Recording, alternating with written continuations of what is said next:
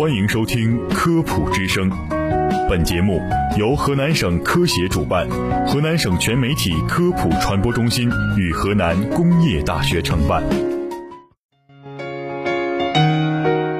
民以食为天，食以安为先。食之本不仅在于美食之色、香、味，更在乎美食之新鲜、安全。就让食安天下带您一起探索食品安全的世界。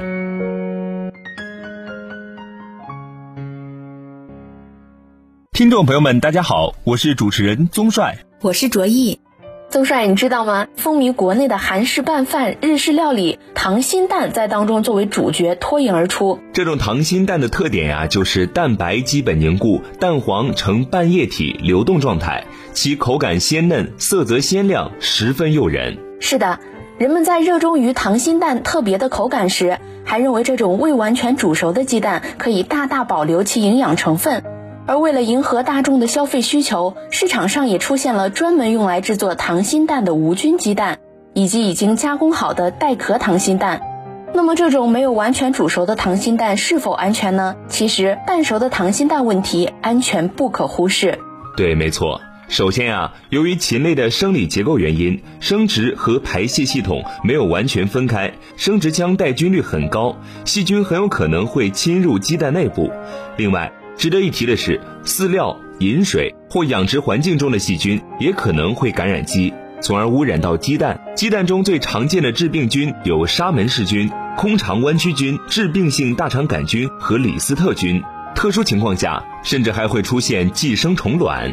另一方面，溏心蛋为了追求半固体的口感，无法做到高温彻底灭菌，这就增加了被致病菌感染的风险。人们一旦食用了这类被致病菌感染又没有完全烹熟的鸡蛋，将很有可能引发寄生虫病、肠道病和食物中毒等。症状较轻的表现为腹泻、发烧、恶心等；症状较重的则会导致严重的神经疾病、呼吸系统疾病。如果救治不及时，可能要危及生命安全了。对这个市场上售卖的无菌鸡蛋呀，价格远远高于普通鸡蛋，因为这个无菌蛋对鸡蛋的品质要求很高。它的饲养环境也要求非常严格，力求从源头上减少母鸡携带病菌的可能。然后这个母鸡下的蛋呀，一般还会再通过巴氏除菌技术进行消毒杀菌，所以无菌蛋的价格自然也就高一些。但无菌蛋并不是完全没有病菌，因为以上除菌法并不能百分之百去除鸡蛋内所有的病菌。其细菌含量相对于普通鸡蛋来说已经非常少了，腥味儿也有所减少，因此可以用来做溏心蛋和生食。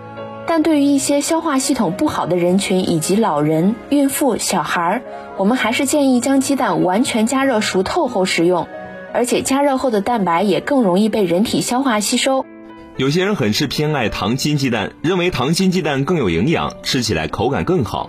其实啊，这件事情并不像大家所想的那样。溏心鸡蛋营养不佳，安全性不够，它其中的营养物质不易吸收。很多人总是认为鸡蛋完全加热成熟后会破坏鸡蛋的营养价值，但其实完全加热后营养物质才会更易吸收。所以不管是从营养角度还是安全角度来看，全熟鸡蛋更适宜食用。那么从严格意义上来讲啊，这三种鸡蛋不能吃。首先是未加热烹熟的鸡蛋，没有熟透的鸡蛋不能吃。容易增加沙门氏菌等有害物质的感染风险，导致食物中毒，因此溏心鸡蛋并不建议食用。第二种呢是已经变质的鸡蛋，已经发臭变质的鸡蛋不能食用，避免给身体带来隐患。不明原因的散黄蛋、路边摊贩售卖的毛鸡蛋，容易存在风险且不明白制作过程和形成原因的鸡蛋，不建议食用。其实呢，想追求鸡蛋软嫩鲜香的口感，也并不是非得溏心蛋这一条路不可。我们说民以食为天，但也别忘了病从口入。在美食的世界中，除了追求美味和口感、安全、营养和健康的咸，更要时刻绷紧。在吃的问题上呀，还是冒不得风险。